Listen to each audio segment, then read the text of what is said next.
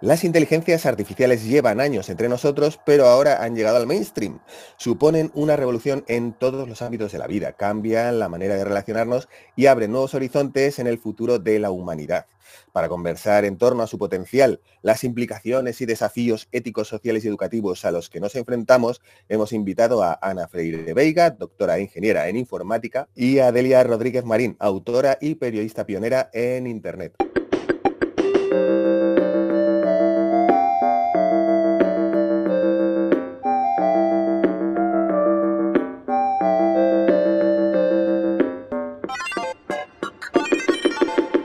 Pues bienvenidas al segundo capítulo de Casio Podcast, donde eh, hablaremos de inteligencias artificiales. ¿Cuál es eh, lo último que recordáis haberle pedido a una inteligencia artificial, Delia? Pues una de esas cosas que no hay que pedirles, ¿no? Eh, tenía unos, unos análisis del médico que no acababa de comprender muy bien del alergólogo y, lo pasé directamente por, por ChatGPT para que me ayudara a interpretarlo y la verdad es que lo hizo muy bien. Bueno. Sí, o sea, es de estas cosas que sabes perfectamente que, bueno, es información. Primero que no deberías estar dándole eso a, bueno, pues a una empresa, ¿no? Tus, resultados médicos y además que es algo que te tiene que ayudar a interpretarlo un, doctor. Pero bueno, aún así, ya que lo hacemos y lo miramos, eh, bueno, pues dije, vamos a ver qué tal lo hace ChatGPT. O sea, que doctor GPT fiable, más o menos fiable. No, no, nada, nada, fiable, ¿no? Pero una vez asumida esa falta de, fiabilidad, a mí me resultó interesante y me ha dado, y me ha dado pistas, ¿no? Eh, para después pues, preguntarle a mi doctor y, entenderlo un poco, y entenderlo un poco más. O sea que nada recomendable en mi caso de uso, pero si estoy sincera, eso es lo último que he mirado, lo uso muchísimo. Vale, y ha sido de utilidad entonces, por lo tanto, bueno, Ahí está. ¿Y tú, Ana, qué es lo último que recuerdas haberle pedido a una inteligencia artificial? Pues mira, yo ahora estoy dando clases de, marketing, eh, bueno, no de marketing, estoy dando clases de un máster de marketing, pero estoy dando clases de inteligencia artificial y análisis de grandes cantidades de datos, ¿no? Entonces, claro, esos estudiantes no tienen un background en computación, ¿no? Estamos utilizando ChatGPT para generar partes de código en Python y que se puedan crear pues sus gráficos de correlaciones o boxplots o eh, diagramas de, queso, ¿no? Los pie charts y todo esto. Y están alucinando porque claro, tú, ellos les dicen, pues tengo este conjunto de datos, tal, me generas estos gráficos y lo están disfrutando. A veces incluso ya generan gráficos mucho mejores que los míos, ¿no? O sea, ya son ingenieros de prompt ellos ahora mismo, más que yo. Entonces yo creo que fue algo de eso, porque lo uso la, la verdad bastante en el trabajo sobre todo por eso, al, dar clase a gente que no es tan técnica, pues les sirve, les, está sirviendo mucho para adentrarse un poquito en este mundo y mejorar pues sus, sus procesos, sus análisis, etcétera, ¿no? Muy bien, pues fijaos, yo de momento no utilizo tanto ChatGPT, eh, pero sí que lo he utilizado para, este programa, para este capítulo del podcast. Le he pedido a ChatGPT en su versión 3.5 que, no sé, que titulara el podcast, ¿no? Eh, le dije, hazme un juego de palabras para titular un podcast sobre inteligencias artificiales. Y ChatGPT dijo, pues mira, mentes binarias. Bueno, pensé, no está mal. Em, le hemos puesto los interrogantes por aquello hacer un poquito de intervención eh, en la decisión de, ChatGPT, pero ¿os parece sugerente este título, Delia? Eh, Mentes binarias para un podcast sobre inteligencia artificial. Pues sí, está, está muy bien. Eh, es que en eso es especialmente bueno, ChatGPT, en o sea, como en proponerte ideas y nombres y luego tú ya eliges. Yo, también lo he utilizado para, eso, para encontrar, tenemos que, a esto que estamos haciendo le tenemos que poner un nombre y no sabemos muy bien qué es, ¿no? Y además eh, le puedes decir, una palabra, dos, esfuérzate más, eh, sigue intentándolo, dame, no me des 10, dame 100, ¿no? Entonces, eh, de esa perseverancia pueden salir cosas que aceleran muchísimo el proceso creativo. Es un fantástico muro con el que pelotear, ¿no? Para, a mí me ayuda mucho a pensar, la verdad. O sea, me parece o sea, que, has hecho muy bien preguntándole y acelerando el proceso, porque, eh, o sea, al final igual se te hubiera podido ocurrir a ti, pero igual hubieras necesitado un mes.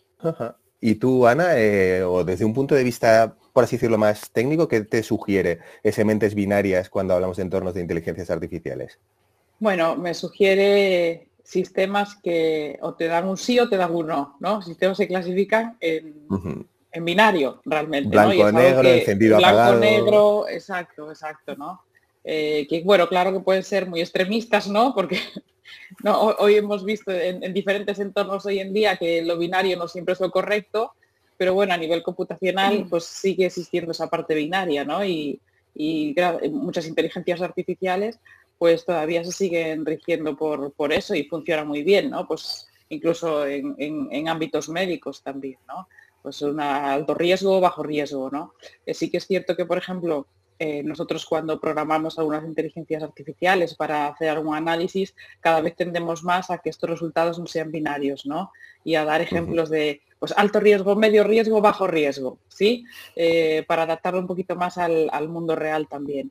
Pero bueno, no deja de ser un sistema computacional y, los sistemas computacionales pues inherentemente son binarios, ¿no?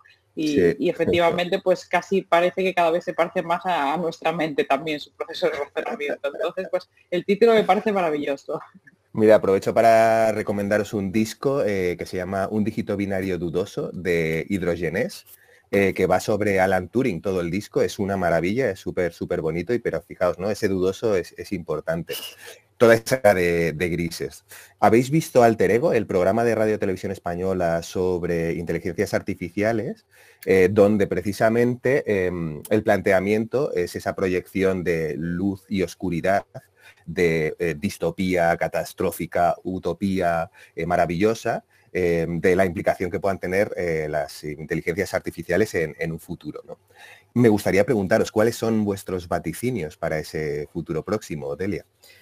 Buf, pues habrá pasado un año desde que presentó PNI bueno, pues la versión de, ChatGPT que, nos volvió un poco a todos, a todos locos, ¿no? Es que además creo que fue como en, noviembre, o sea, ha pasado muy, muy, muy, muy poquito, muy poquito tiempo, ¿no? Entonces, creo que todavía en esta etapa en la que la gente más lista del mundo ¿no? y más viva eh, se puso a probar cómo podía utilizar eso, ¿no? Eso, de repente, esa super herramienta que no sabemos muy bien cómo, cómo funciona y que ni siquiera sus creadores eh, tienen pensados todos sus, usos, pues bueno, hay un montón de gente en sus habitaciones, en sus trabajos, por todo el mundo, eh, viendo cómo lo pueden aprovechar. ¿no? Entonces, creo que todavía estamos en esa etapa de ver qué hemos encontrado ¿no? y, para qué lo estamos utilizando cada uno. Eh, es muy poquito tiempo ¿no? en, lo que ha pasado.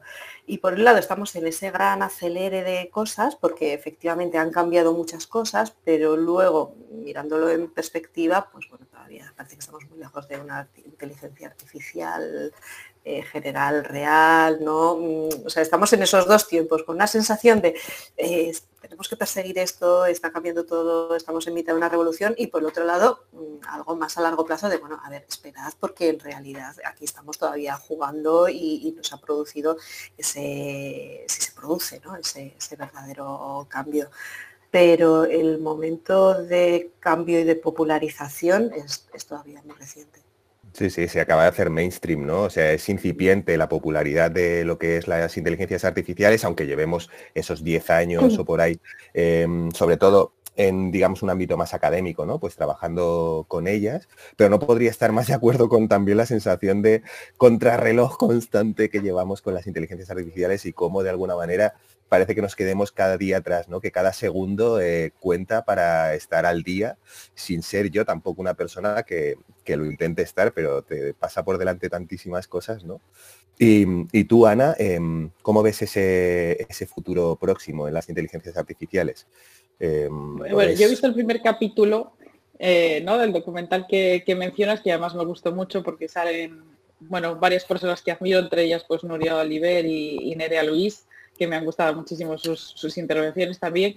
Tengo pendientes sus otros dos capítulos, creo que son tres me parece, pero me ha encantado, el primero me ha encantado. Está bien que se den pues eh, las dos visiones, ¿no? De un futuro más apocalíptico, en el que la inteligencia artificial quizás tome el control, etcétera, y un futuro que yo creo que es el más realista, en el que la inteligencia artificial será explotada para el bienestar humano o para la comodidad humana igual que han sido explotadas muchas otras herramientas que en su momento pues surgieron, ¿no? ya solo por pues, la revolución industrial e incluso yéndonos mucho más atrás en el, en el tiempo.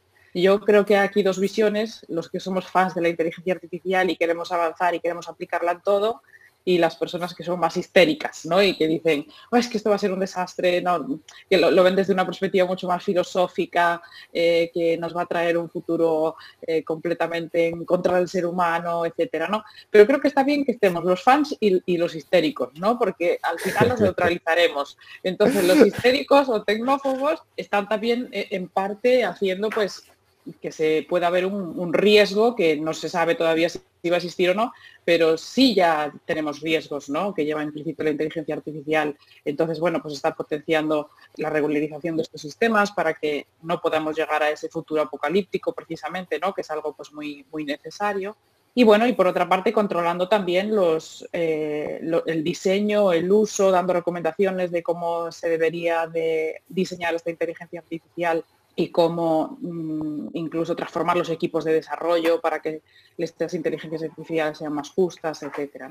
Entonces yo soy optimista, soy, eh, soy tecnolover, llámale como quieras, ¿no? Soy fan de la tecnología, obviamente, y confío en su potencial en los futuros, eh, en el futuro y el futuro ya actual, ¿no? Y creo que en lugar de tenerle miedo, lo que tenemos que hacer es mm, enseñar, dar a conocer cómo funcionan estos sistemas, todo, para poder sacar todo el potencial que tienen y obviamente pues ser conscientes también de sus riesgos y de cómo se pueden mitigar estos riesgos, ¿no?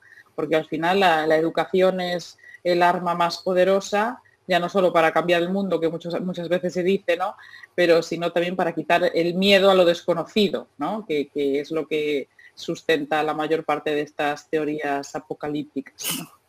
Sí, como, periodista es un momento absolutamente loco, porque por un lado estás cubriendo eh, pues, cositas prácticas, ¿no? De mira, así es como tienes que utilizarlo, este es el modo, eh, esta nueva versión de este programa para hacer fotos y para jugar con ellas.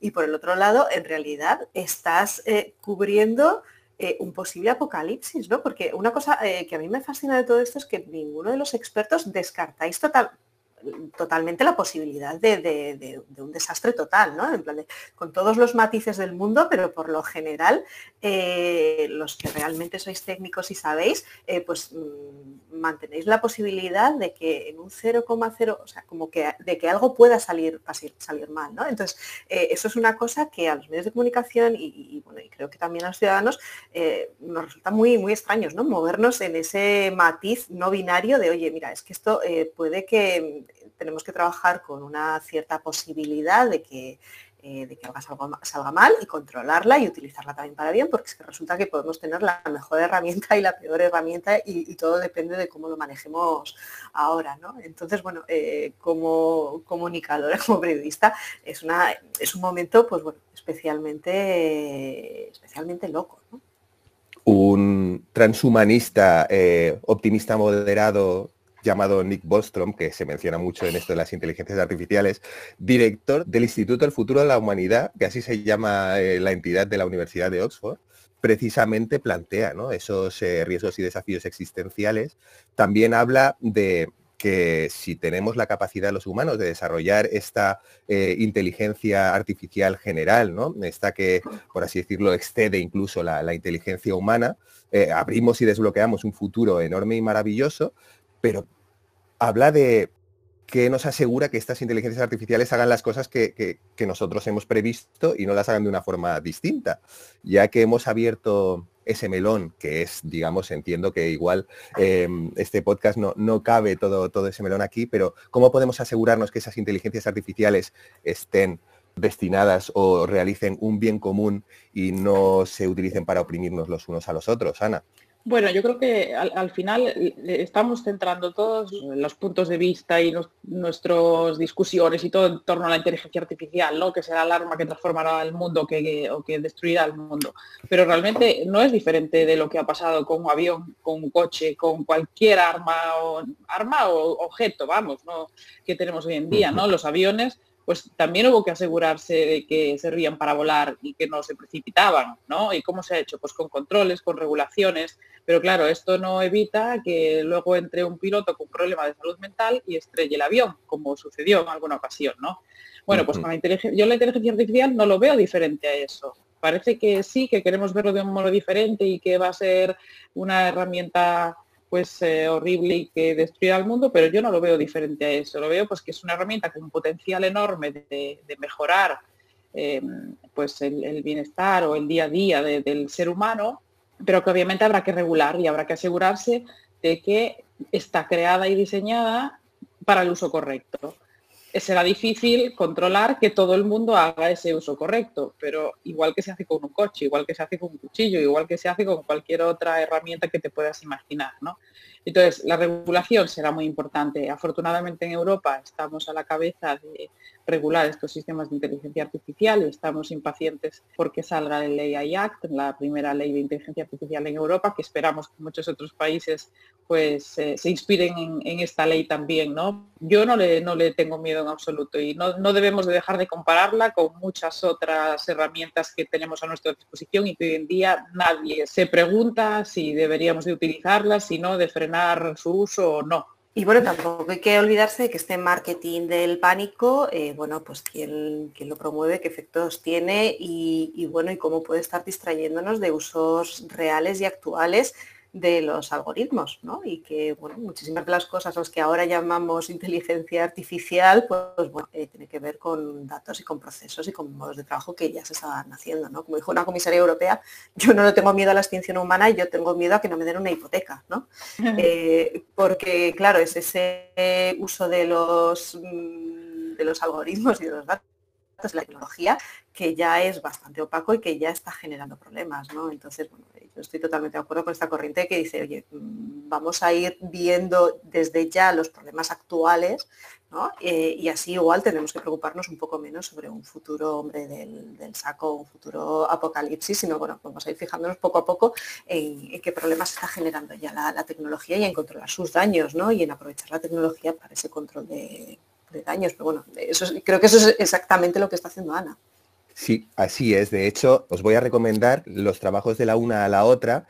Creo que ya os conocéis un poquito y los conocéis. Em, a ti, Ana, te recomiendo Artificial, una columna en la que eh, Delia ha estado sumergida y buceando en las inteligencias artificiales desde un punto de vista súper original. De hecho, en la última carta, em, Pensar como máquinas, te cito, Delia, dices que el talento y la creatividad están relacionados con capacidades como abstraer, sintetizar, memorizar o crear desde cero, que las máquinas pueden, están aprendiendo o podrán hacer, ¿no? Y hablas de esa inteligencia general que será realmente el verdadero avance cuando pues, se pueda desarrollar y aprender estas inteligencias sobre, sobre cualquier otra, otra cosa. Y me gusta mucho una metáfora que mencionas en, esta columna sobre cómo eh, Andrea Gassi eh, plantea eh, hacia dónde va a sacar su gran enemigo Boris Becker según dónde posicione la lengua, ¿no? Cuéntanoslo tú un poquito, porque no, em,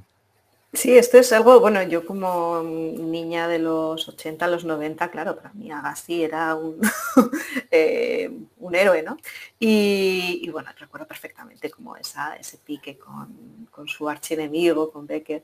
Y bueno, él muchos años después, en, su autobiografía en Open, confesó eh, esta, anécdota, bueno, aplicada a la inteligencia artificial, eh, la cuentan en, su libro Mariano Sigman y, Santiago Linkis.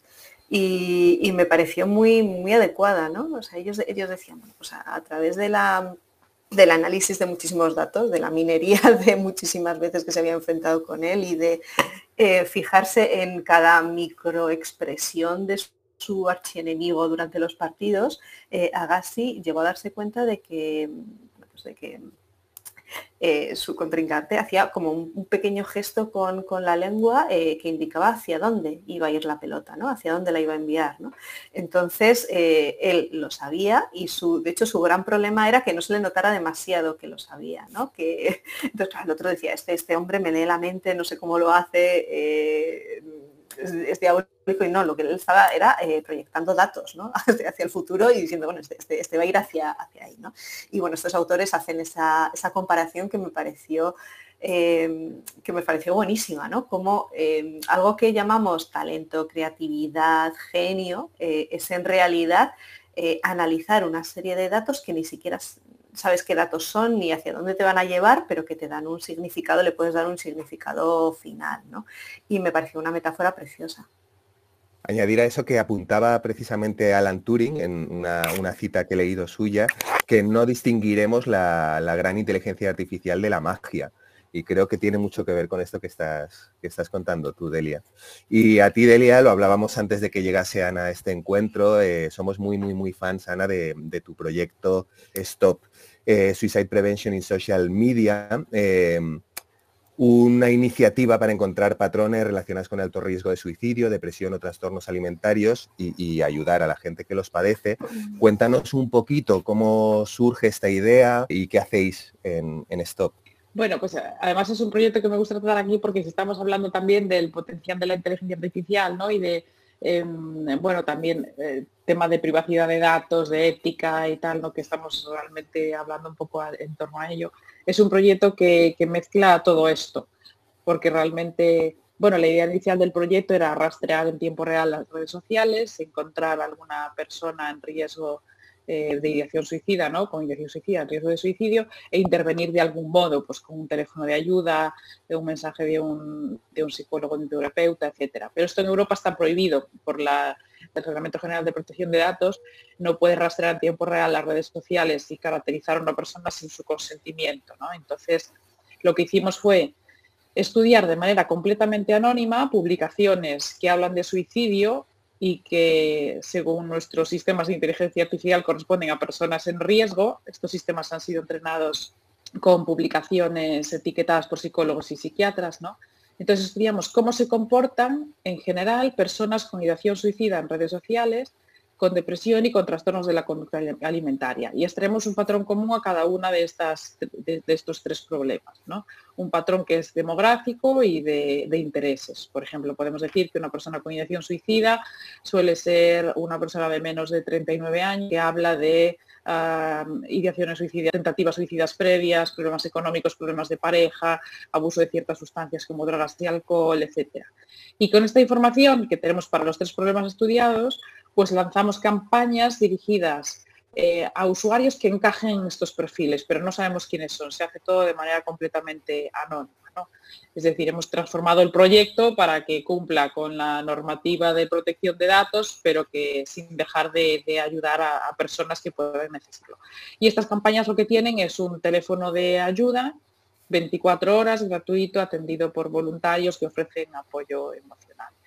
Y justo acabamos de lanzar la tercera campaña eh, la semana pasada, que la tercera campaña incluye además un teléfono de un número de chat. Directamente puedes desde el anuncio Mm, ofrecer ayuda a través de WhatsApp, ¿no? Porque las generaciones más jóvenes nos pedían, pues, eh, bueno, un número de chat en vez de un número de, teléfono, ¿no?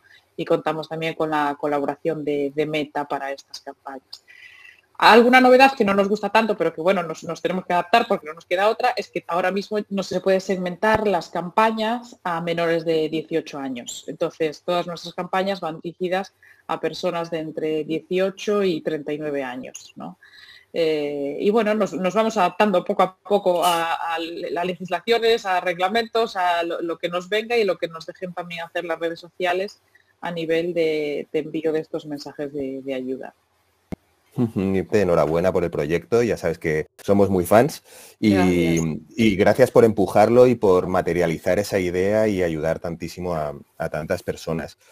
Eh, me parece muy interesante cómo eh, este proyecto es multidisciplinar y cómo de alguna manera colaboráis con personas dedicadas a esa mm, psicología, psiquiatría, también desde la, desde la ingeniería. Esa colaboración humana, que es una de las especialidades de nuestra especie, eh, esa cooperación entre millones de personas, incluso sin conocernos, que apunta uno de, tus libros de, cabecera, creo, ¿no? que se llama Sapiens, de ah, Yuval Noah Harari.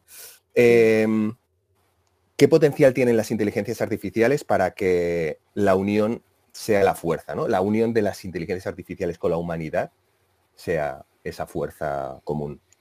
Es que yo creo que ningún sistema de inteligencia artificial debería de trabajar eh, si no fuese de una manera multidisciplinar, porque la inteligencia artificial se aplica en diferentes ámbitos.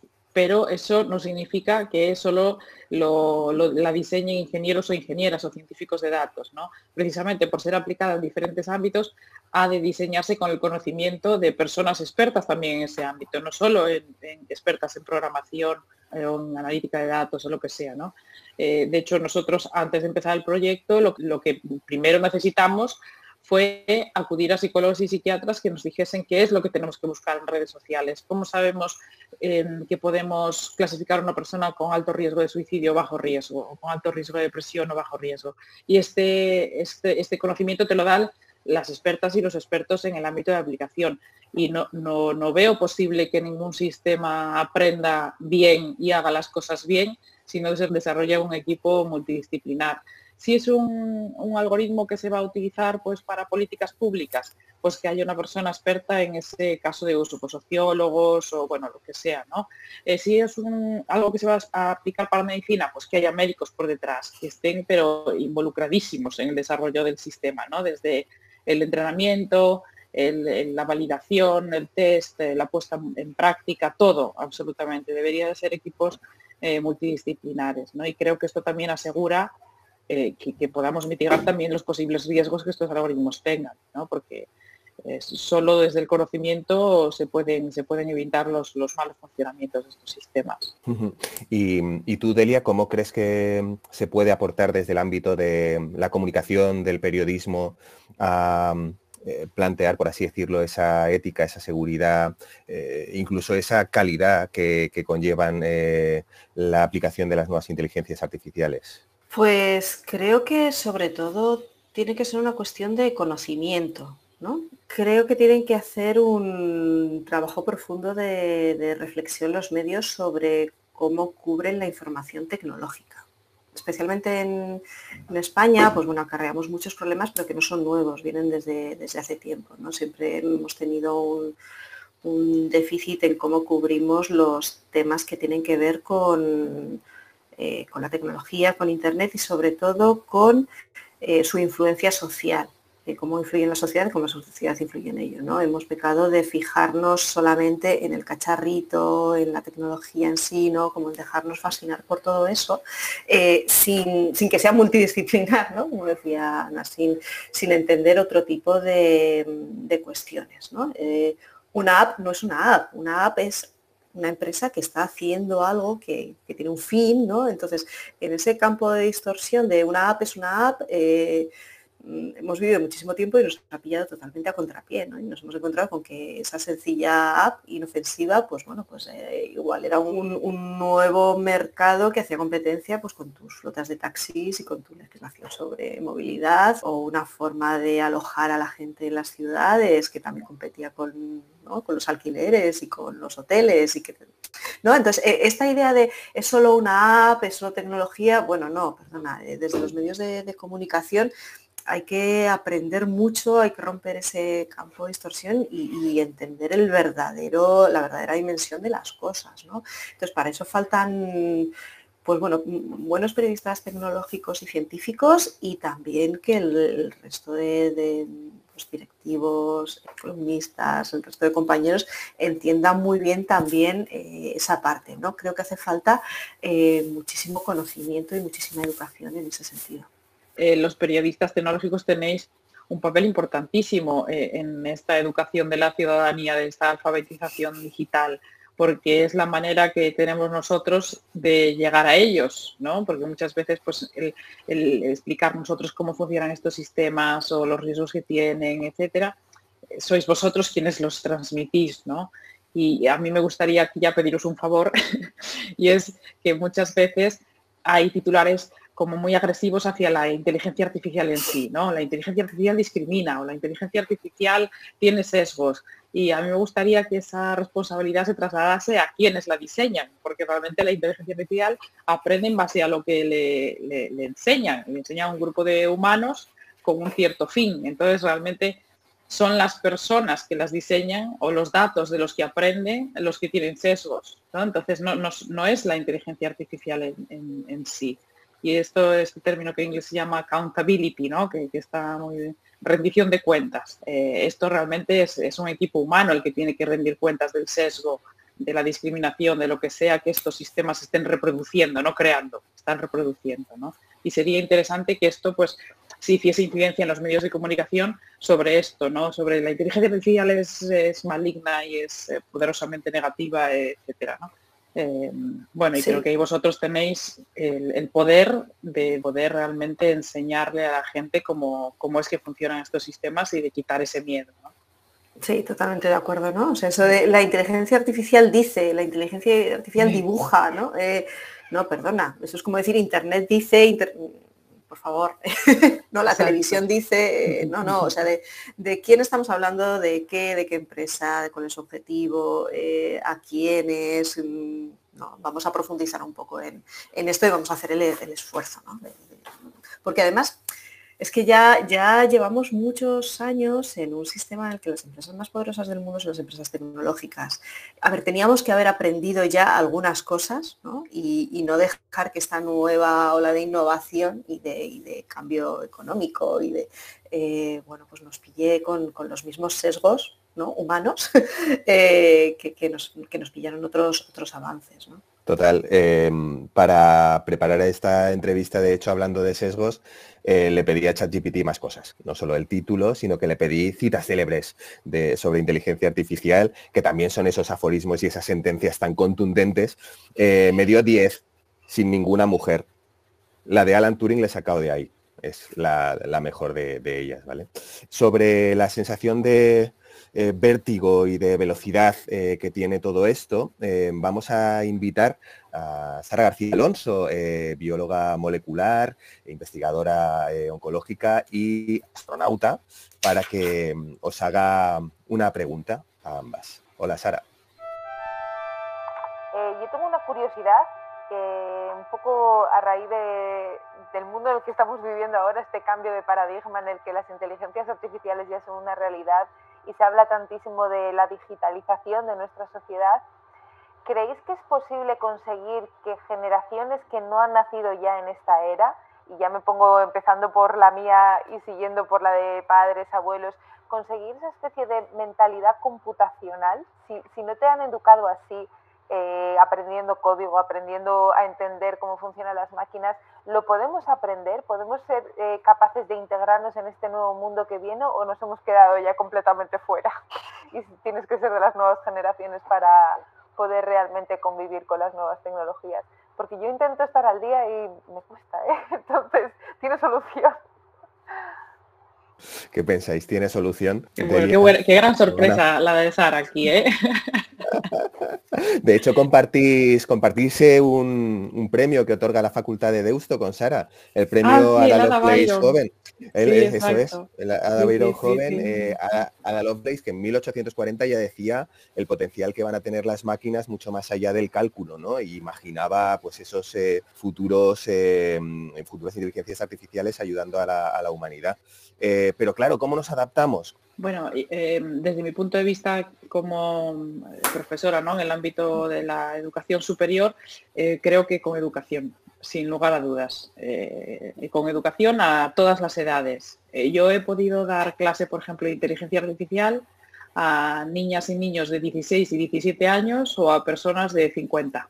Y las dos lo han podido entender perfectamente. Claro que tú tienes que cambiar el registro, los ejemplos, la manera de explicarlo, ¿no? Pero han sido capaces de entender completamente el concepto, incluso algunas de ellas programar algoritmos muy sencillitos de inteligencia artificial, ¿no? Nada que fuese a salvar el mundo, ¿no? Pero ah, algo muy, muy, muy sencillito, hay conjuntos de datos muy didácticos que puedes utilizar para, ello. Pero no es necesario ni siquiera llegar hasta ese punto, ¿no? De que aprendan a programar, pero es, el objetivo que, eh, que quiero comentaros es eh, que incluso una persona de la edad que sea o del ámbito del que venga, que puede aprender incluso a programar estos algoritmos, con lo cual ya no hablamos de, ya no hablemos de entenderlos, ¿no? Entenderlos, pues claro que, que muchísimo mejor, pero se necesita educación. Por ejemplo, yo he tenido estudiantes, obviamente, de ingeniería, que estas cosas pues las llevan mejor y tienen como la mente más preparada ¿no? para estos avances tecnológicos, pero he tenido estudiantes pues de políticas públicas, ¿no? que vienen de ámbitos completamente diferentes, algunos de humanidades, incluso otros de ciencias políticas, de filosofía, y todos ellos han conseguido entender con varias sesiones estos, estos conocimientos, ¿no? Cómo funciona, por ejemplo, ChatGPT, cómo debemos de nosotros mm, hacer una crítica sobre los resultados de ChatGPT y por qué debemos de ser críticos con él, porque al final es un modelo de lenguaje probabilístico, no es, no es nada de magia, ¿no? Entonces, creo que con, con educación. Pero aquí tenemos realmente un problema. Hace poco salió un informe de la Unión Europea en que evalúa el índice de em, conocimientos en competencias digitales básicas de cada país de la Unión Europea. Y en España, por ejemplo, creo que era el 40 y pico por ciento de la población se consideraba que no tenía competencias digitales, sobre el 40 más o menos me parece que era, no estoy segura, que no tenía competencias digitales básicas. Esto ya no es inteligencia artificial, esto ya, ya es otro tipo de tareas que a lo mejor para eh, los que somos más, más jóvenes pues, y, más en el campo de la tecnología nos parece que esto es imposible, ¿no? No saber ciertas cosas, pero, pero no es así. Y el cuestionario fue hecho entre personas creo que de entre 16 y 70 años o algo así. No es que no están incluidas aquí las personas más mayores que a lo mejor se consideran más fuera de, estos conocimientos, ¿no? Con lo cual hay todavía un camino muy largo que recorrer y ya no solo en temas de, tecnología avanzada, sino en competencias digitales básicas, ¿no?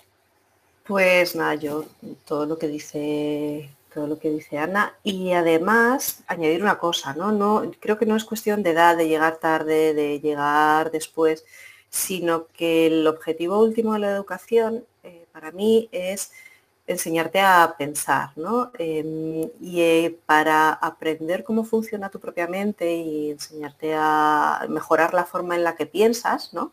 Ese pequeño ordenadorcito, eh, eso se puede hacer de, de, muchas maneras y casi todas están inventadas ya a mí me han ayudado mucho todas las clases que he dado de latín, todas las clases que he dado de griego, todas las clases de filosofía, de lógica, pero lógica no, no, matemáticas, sino la lógica eh, tal y como se da desde la filosofía. ¿no? Entonces, ese tipo de, o el hecho de haber leído muchísimo y haber tenido que sacar conclusiones, ¿no? Em, todo eso entrena tu, tu cerebro, entrena tu cabeza y es realmente eso, esa capacidad de abstraer, de generalizar, de reducir, de entender cómo funcionan los sesgos, cómo funcionan los sesgos de los demás. Eh, ¿no? Eso, que es como afinar tu inteligencia en realidad, eso es lo que te va a permitir adaptarte a todo lo que venga después. ¿no? te va a permitir programar, pero es que también te va a permitir entender bien una noticia sobre algo. Es lo que te va a permitir eh, entender una ley sobre inteligencia artificial si tienes que leerla, eh, ponerte en el lugar del otro, ¿no? Entonces, es eso, son esos ejercicios y esa forma de, moldear y de mejorar eh, tu mente y de romper esos sesgos con los que vienes y de saber cómo funciona tu cabeza y las de los demás. O sea, es precisamente eso lo que te va a hacer ser, adaptado, ¿no? Y, y tú puedes estar, o sea, estoy segura de que carrera de filosofía te pueda preparar muy bien para después entender la inteligencia artificial desde otra forma, ¿no?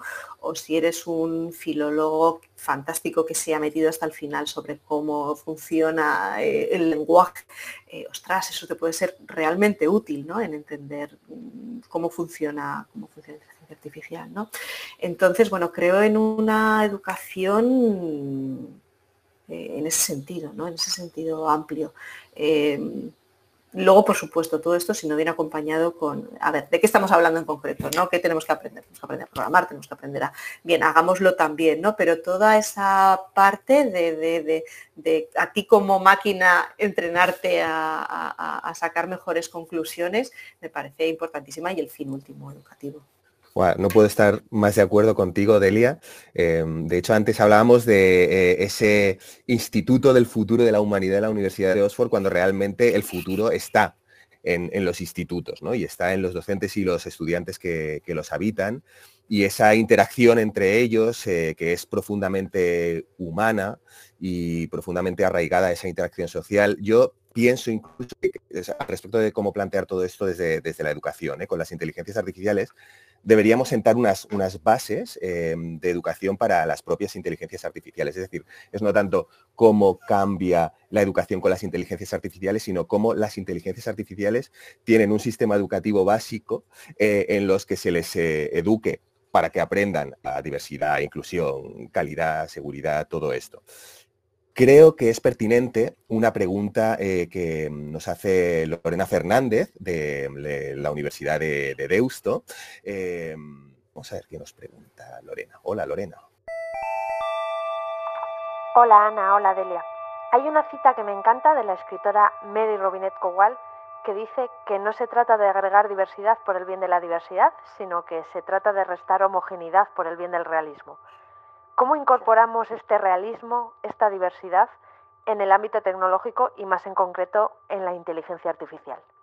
Eh, yo una de las cosas en las que incido mucho cuando doy clase de inteligencia artificial es la importancia de formar grupos diversos en el desarrollo de la inteligencia artificial, ¿no?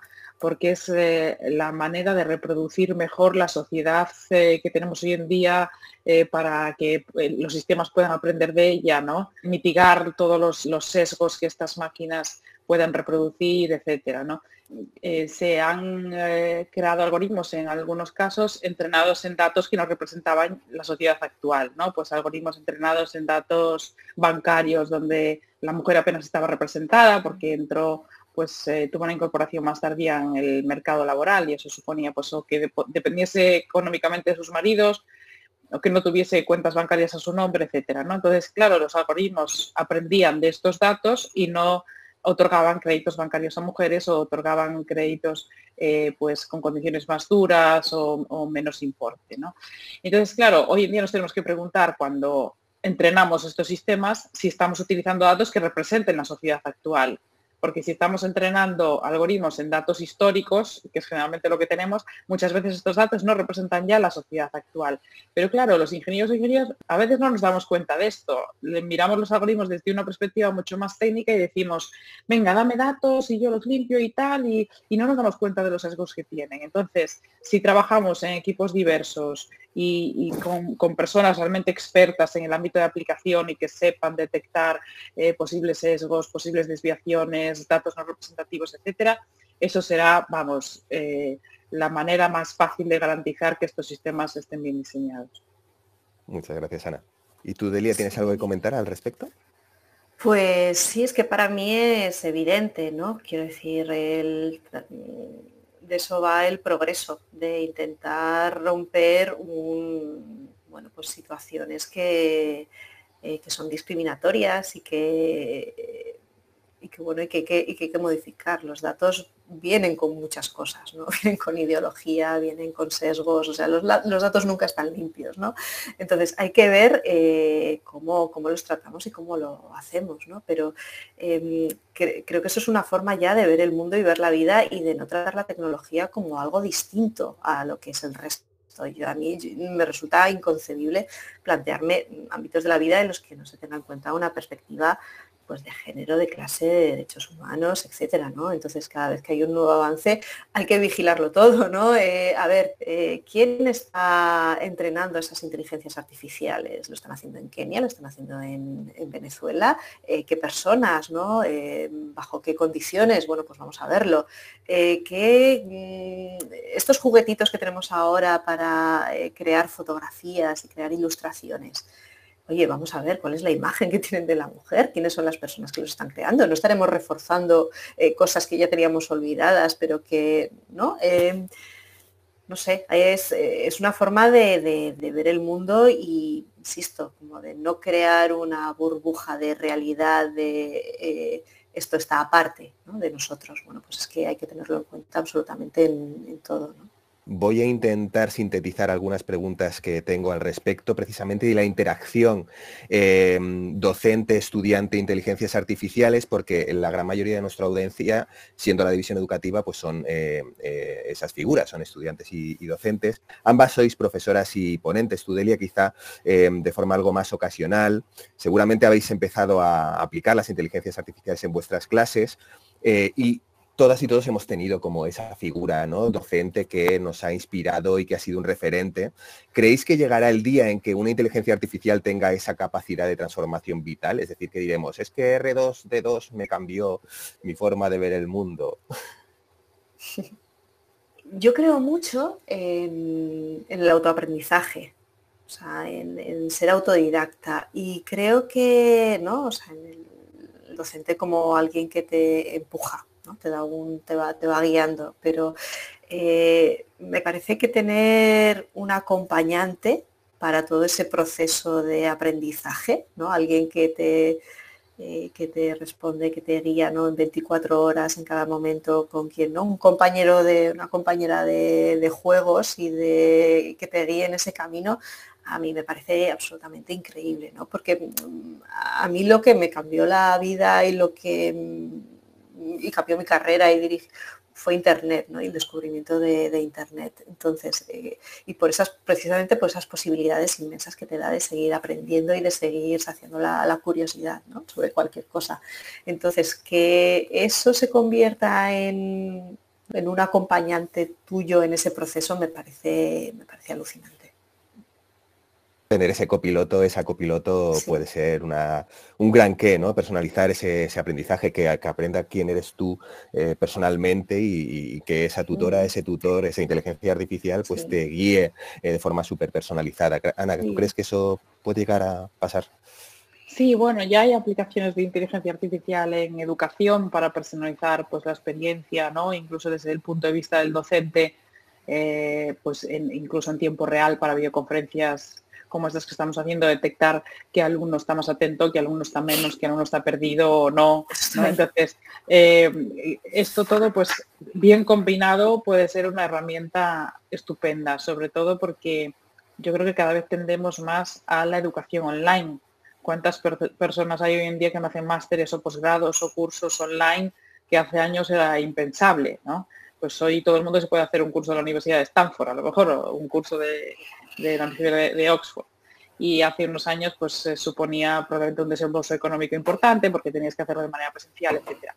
Entonces, si cada vez nos movemos más online y la inteligencia artificial tiene un potencial enorme pues, para evaluar eh, comportamiento a través de em, qué material has visto, durante cuánto tiempo, qué material eh, no has ni siquiera revisado, incluso expresiones faciales que denotan a lo mejor pues cómo tú estás aprovechando ese material, etcétera, por supuesto que, va a ayudar mucho y, ojalá lo, veamos en su máximo esplendor. Yo creo que sí. Lo veremos, claro que sí. Em, para acabar, eh, os recomiendo el libro El gen egoísta de, Richard Dawkins. Em, si, no, si no lo habéis leído, es de lectura obligatoria como Sapiens, Ana. Muy bien. en el libro de Dawkins aparece por primera vez la palabra meme. Eh, Delia es autora de, Memecracia. En este libro los memes eh, como genes, ¿no? que transmiten información, se autorreplican, mutan, están sometidos a, esos procesos de, selección. En este libro, en Memecracia, tú invitas a reflexionar sobre el funcionamiento de esas ideas contagiosas. Eh, ¿Qué paralelismos ves, Delia, entre los memes y las inteligencias artificiales?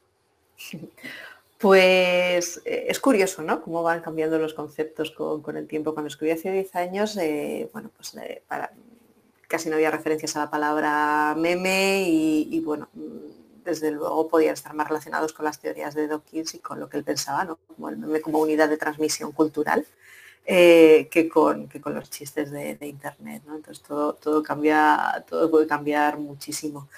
Para mí la, novedad es que bueno, pues el, la creación de Internet permite que todas esas ideas se contagien de una manera muchísimo más rápida. ¿no? Todos estamos mucho más juntos que antes y algo puede llegar, eh, una idea, un concepto, una moda, un pensamiento que lo que sea, ¿no? que, antes podía tardar años o siglos en extenderse, pues ahora es absolutamente inmediato ¿no? y te puede cambiar la vida eh, de un momento para, otro. ¿no? Y bueno, creo que ese sigue siendo la, la base de cómo funciona el, sistema comunicativo moderno ¿no? y de cómo funciona Internet ahora y de cómo funciona nuestra, nuestra cultura. Eh, de hecho, bueno, el, concepto, ¿no? la idea de inteligencia artificial como meme, pues lo hemos visto en un año, eh, ha sido una explosión, una explosión total. Y para mí este es el marco, ¿no? la forma de, entender cómo algo va mm, a conseguir la atención de los demás y por qué algo no y que va a definir que algo triunfe y, y que no, ¿no? Y, en un momento como, como este, en el que de verdad tenemos una, innovación eh, tan, tan importante, ¿no? que estamos viendo algo realmente, realmente importante, bueno, creo que es fundamental entender eso, ¿no? Cómo y de qué manera se, contagia todo y de qué forma funciona el sistema comunicativo moderno. Muchas gracias, Delia. Pues eh, para cerrar, eh, Ana, una pregunta para ti al respecto precisamente de una reflexión que hace Dawkins en, el gen egoísta, eh, y cito, plantea que somos máquinas de supervivencia, autómatas programados a ciegas con el fin de perpetuar la existencia de los egoístas genes que albergamos en nuestras células. estos sofisticados mecanismos, que somos nosotros, al final son millones de años de, evolución, es decir, esas pequeñas mutaciones aleatorias de ensayo y error que se han dado en esos millones de años. Conceptualmente, la mayoría de sistemas de inteligencias artificiales evolucionan de una forma parecida. Se les proporcionan datos para probar y se introducen variaciones aleatorias o no para ver si producen una mejora. Pero en este caso esas iteraciones son del orden de nanosegundos y no de millones de años. ¿Qué paralelismos crees que se puede hacer entre esa evolución, por ejemplo, la humana y la evolución de las inteligencias artificiales? ¿Dónde está el límite de esa evolución? Y en última instancia, ¿crees que esas inteligencias artificiales pueden llegar a ser conscientes? Vale, bueno, son muchas preguntas en una. Sí es cierto que yo comparo mucho el entrenamiento de una inteligencia artificial con el aprendizaje de un niño o una niña pequeños. Eh, aquí aprenden en base a ejemplos, en base a lo que ven y en función del entorno de este niño o niña, pues crecerá de una manera u otra, ¿no? Y, será una persona u otra cuando sea mayor. Pues lo mismo las inteligencias artificiales, en función de eh, lo que se les dé para alimentarse, que son datos, pues mm, serán un tipo de inteligencia artificial u otra. Sí es cierto que sobre todo las inteligencias artificiales basadas en aprendizaje automático, ¿no? el, el término inglés machine learning, se caracterizan porque tienen un modo de aprender autónomo, es decir, nosotros le damos datos, le, decimos lo que queremos que prediga o, que clasifique, ¿no? o, em, lo, que queramos que sea su output, digamos, pero muchas veces no sabemos ni cómo llega a hacer ese proceso de razonamiento. En ocasiones, dependiendo del tipo de algoritmo que utilicemos, puede ser un poco desconocido, pero también lo es la mente humana. ¿no? Entonces, sí hay muchos paralelismos entre eh, la manera de aprender de una máquina y la manera de aprender de, un humano. El tema de las mutaciones, yo las veo provocadas más bien, o sea, habitualmente son más provocadas por un humano, no como en la vida real de, en nosotros, ¿no? El origen de las mutaciones, pues es algo genético, un cambio hecho de alguna manera por algún motivo, que eh, yo esto sí que ya no lo explicar, pero en las máquinas eh, sí generalmente estos cambios son provocados generalmente por humanos o, bueno, si, si son retroalimentadas, pues por nuevos casos que se vayan encontrando, etcétera, ¿no?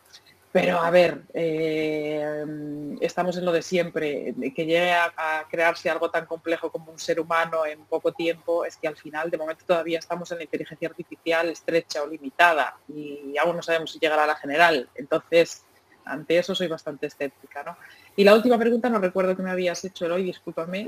Eh, no, pero venía un poco a la respuesta que ya daba, si crees que podrían ser conscientes, pero claro, también podríamos ahí preguntarnos, ¿y qué es la conciencia? ¿no? O sea, claro, exacto, sí, es una de las cosas que, bueno, a ver, hace unos años decías que la inteligencia artificial no es creativa, ¿no? Y el hombre es creativo y tal, pues ahora ya las inteligencias artificiales prácticamente se pueden considerar creativas también, ¿no?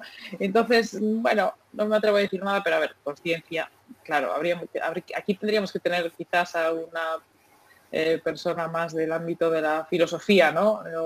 Neurólogos, eh, sí, sí. También, exacto, no sé, sí, exacto. Entonces, bueno.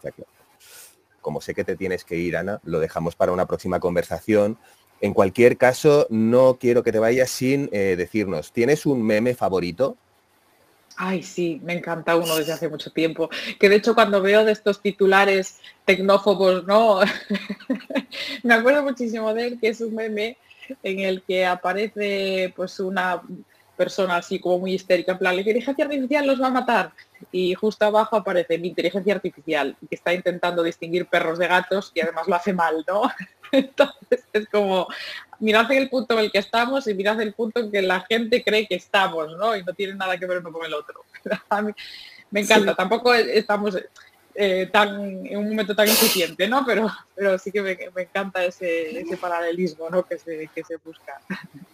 Sí, sí, totalmente. Estamos hablando aquí de la extinción de la humanidad y yo recibo correos de eh, acabas de comprar un aspirador, seguro que no quieres comprarte otro aspirador, ¿no? Nosotros 10 aspiradores. Es decir, todos, todos, mis, todos mis datos, toda la inteligencia del mundo, todo, y, y todavía no hemos conseguido no sé, a mí, a mí eso me da mucha esperanza en el futuro del ser humano, ¿no? Que en el fondo, pues bueno, tampoco siempre hay, siempre hay un margen para el, para el error y, que bueno, que luego no somos ni tan buenos ni tan diabólicos. Entonces, eso, eso me consola mucho, me da mucha esperanza en el, en el futuro. Pues vamos a cerrar con uno de mis medios favoritos, que es muy parecido al de Ana, que es el de This is Fine, el perrito en llamas, paseando también a uno de los últimos memes que ha sido absolutamente viral y contagioso. Eh, y nos podríamos preguntar, y podríamos titular incluso a este podcast, ¿no? Eh, lo primero de todo, ¿cómo están las máquinas? Eh, Muchísimas, muchísimas gracias por, vuestra generosidad, por vuestro tiempo, por compartir este espacio. ha sido un placer, la verdad, hablar con Delia, contigo Eloy, eh, con Sara y con, y con Lorena también. Bueno, una maravilla, gracias de verdad. Muchísimas gracias por, por la oportunidad también. Pues muchísimas gracias a Delia y a Ana por iluminarnos ante esta nueva realidad, ante estas nuevas inteligencias artificiales.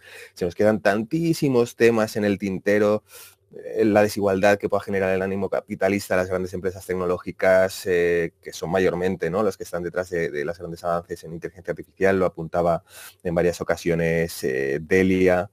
Em, ojalá también ¿no? pues, que esas inteligencias artificiales, machine y deep learning, se nutran de esos valores profundamente humanos como son la ética, la empatía, esa diversidad que hablábamos, la inclusión, la equidad, la calidad y también pues eh, la seguridad. Eh, sorprende que los trámites de autorizaciones necesarios para comercializar un juguete o, validar un nuevo libro de texto superen con creces los requeridos para trasladar las utilidades de inteligencia artificial generativa, por ejemplo, a las aulas, pero yo soy profundamente optimista y creo que realmente, como dice Ana, eh, las inteligencias artificiales ayudarán a hacer un mundo mejor.